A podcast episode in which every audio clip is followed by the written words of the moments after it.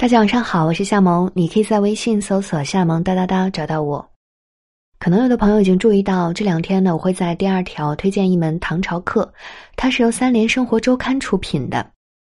我们现代人经常会觉得迷茫、焦虑，其中一个很大的原因就是未来的不确定性以及一种看似悲观的语气。我觉得克服焦虑有两大核心原则，一个是认识，一个是行动。在认知层面呢，不外乎是对世界的认识，还有对自己的认识。其实很多事情它的发展是有一定的内在规律的，而要掌握这种规律，学历史是一个很好的办法。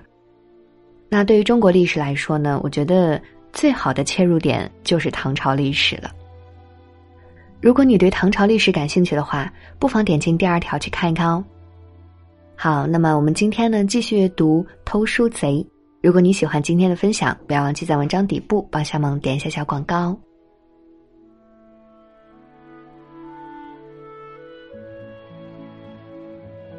关于汉斯的手风琴，有一段不得不说的故事。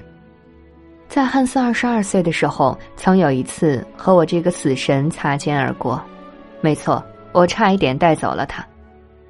那时候他正在和法国人打仗。对于战场杀敌，汉斯没有那么热衷。他总是走在队伍的中间，枪法也是不好不坏。在战场上的六个月，每一天都像是一部连续剧，子弹的交锋，长眠的人们，还有腋窝下挥之不去的冷汗。汉斯很喜欢打牌，也许只有在打牌的时候，他才能暂时忘掉对死亡的恐惧。不，除了打牌，还有一样东西是他所钟爱的。那就是音乐。教会汉斯拉手风琴的人叫艾里克，是一个比他大一岁的德国犹太人。他们渐渐成了朋友，大概是因为两人都喜欢抽烟，都喜欢打牌，也都不喜欢战斗。有一天上午，长官在队伍的最前面喊了一句：“谁的字写的比较好？”没有人回应他。因为大家知道，站出来的那个人一定会被安排去做一份苦差事。以前有过同样的情况，结果站出来的人拿着小牙刷刷了一上午的马桶。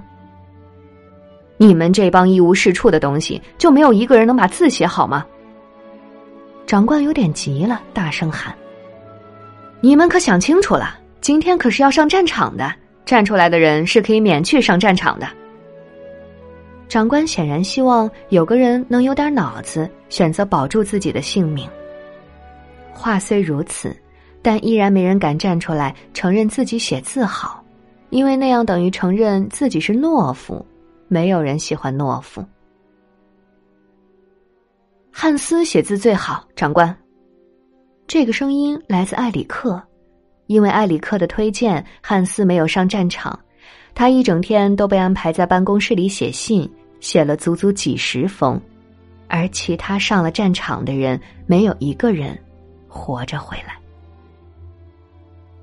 埃里克在一座杂草丛生的山丘上被打成了骰子，他的眼睛瞪着，手上的婚戒被偷走了，只留下一台布满了指纹的手风琴。手风琴是埃里克留给汉斯的，因为汉斯是他唯一的朋友。也是在那场战役中唯一的幸存者。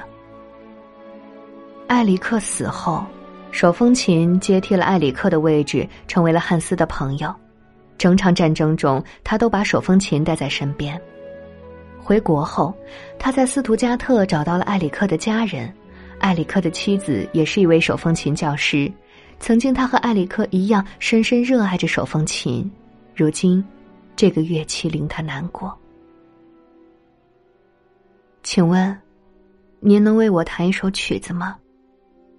艾里克的妻子恳求汉斯。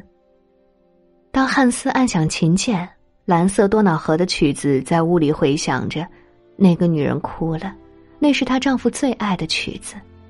汉斯停了下来，他知道继续弹下去是一件多么残忍的事。你知道吗？艾里克救了我的命。房间里的灯光很微弱，汉斯讲起了他们在战场上的故事。渐渐的，空气变得凝重起来。如果你有任何事情需要帮忙的话，请来找我。”汉斯把写着他名字和地址的纸条递给女人，除此之外，他不知道该如何安慰她。女人接过纸，没过多久，一个孩子跑进来，坐到他的腿上。这是我的儿子马克思，女人说道。汉斯看着眼前的小男孩，他太瘦弱，也太害羞了，柔软的头发有几根不听话的竖起来。那双睫毛浓密的深色的眼睛，时不时的看看正在哭泣的妈妈。那时候，汉斯还不知道，眼前的这个叫马克思的男孩会成为他生命中最深的羁绊与牵挂。马克思在斯图加特长大，他两岁的时候父亲就死了，在山丘上被子弹打成了骰子。后来他九岁，母亲的手风琴音乐教室彻底关门了，他和母亲搬到舅舅家过日子。再后来，他十三岁，灾难再次降临，他的舅舅也死了。他看着床上的舅舅彻底失去活力，下定决心自己绝不能这样死去。从此，马克思爱上了拳击，爱上了这项能让他变得强大的运动。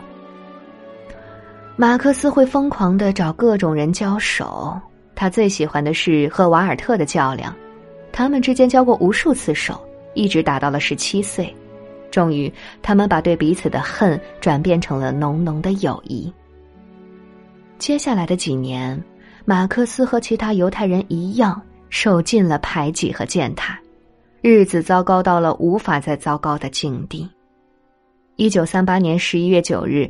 这个许多玻璃被砸、许多犹太同胞遇难的日子，给了马克思逃跑的机会。那一年他二十二岁。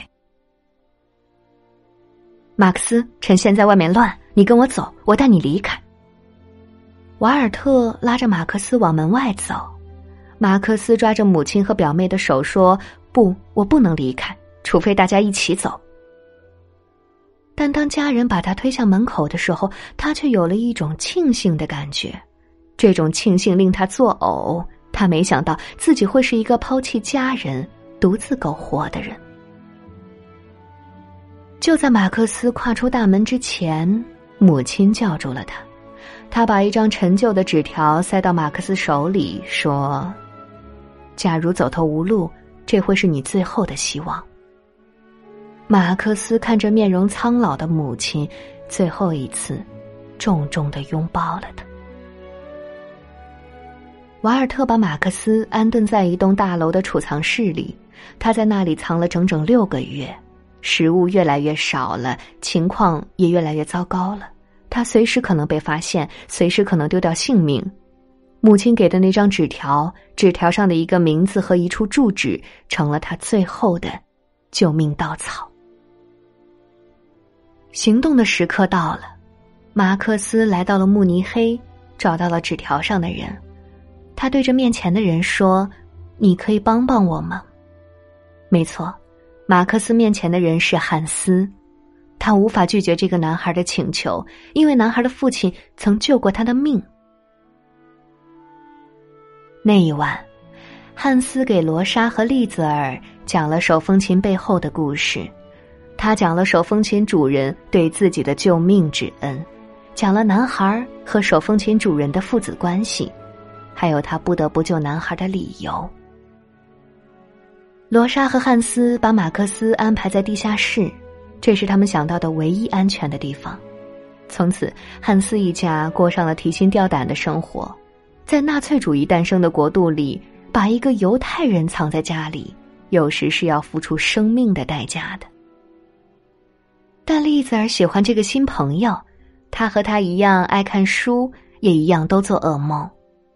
丽子儿会给马克思描述外面的天气，也会从垃圾桶里捡起《莫尔辛快报》，好让马克思做上面的填字游戏打发时间。日子就这么一天天的过着。一九四一年二月，丽子儿在十二岁生日那天又收到了一本旧书，书名是《泥人》。丽子儿拿到书，重重的拥抱了爸爸妈妈。马克思站在角落里，孤独又尴尬。祝你生日快乐。”马克思笑着说：“我不知道今天是你的生日，不然我也能送你点礼物。”马克思说谎了，他能拿得出什么东西呢？谢谢你，马克思。丽子儿走过去拥抱了马克思。从那一刻起，马克思就决定，他无论如何也要送一个礼物给丽子儿。整整一个星期的时间，马克思就待在地下室里忙活着。他从《我的奋斗》这本书上裁下来十三页纸，用油漆把它们刷成了白色，静静的等着它们晾干。他要在这些纸上写下一个故事。俯视我的人，故事大概是这样的：我这一生都害怕那些俯视我的人。我想，第一个俯视我的人应该是我的父亲，但我在记事前他就消失不见了。还是个孩子的时候，不知道怎么回事，我喜欢跟人打架，我常常会败落。另一个男孩虽然有时鼻子会流出鲜血，却高高在上的俯视着我。许多年以后，我不得不东躲西藏。我努力不让自己睡着，我害怕醒来时俯视我的会是坏人。不过我很幸运，醒来时出现的总是我的朋友。如今我住在地下室里，噩梦会闯进我的睡眠。有一天晚上，在噩梦后，一个女孩站在一旁俯视着我。她说：“告诉我，你都梦见了什么？”我告诉了他，作为回报，他也把自己在梦中的经历告诉了我。现在，我觉得女孩和我已经是朋友了。在她生日那天，我却收到了一份她送的礼物，她给了我一个拥抱。这个拥抱让我明白，我遇见的最好的俯视我的人，原来是一个女孩。这是一份迟到的生日礼物。丽子儿抱着这份礼物看了好久好久。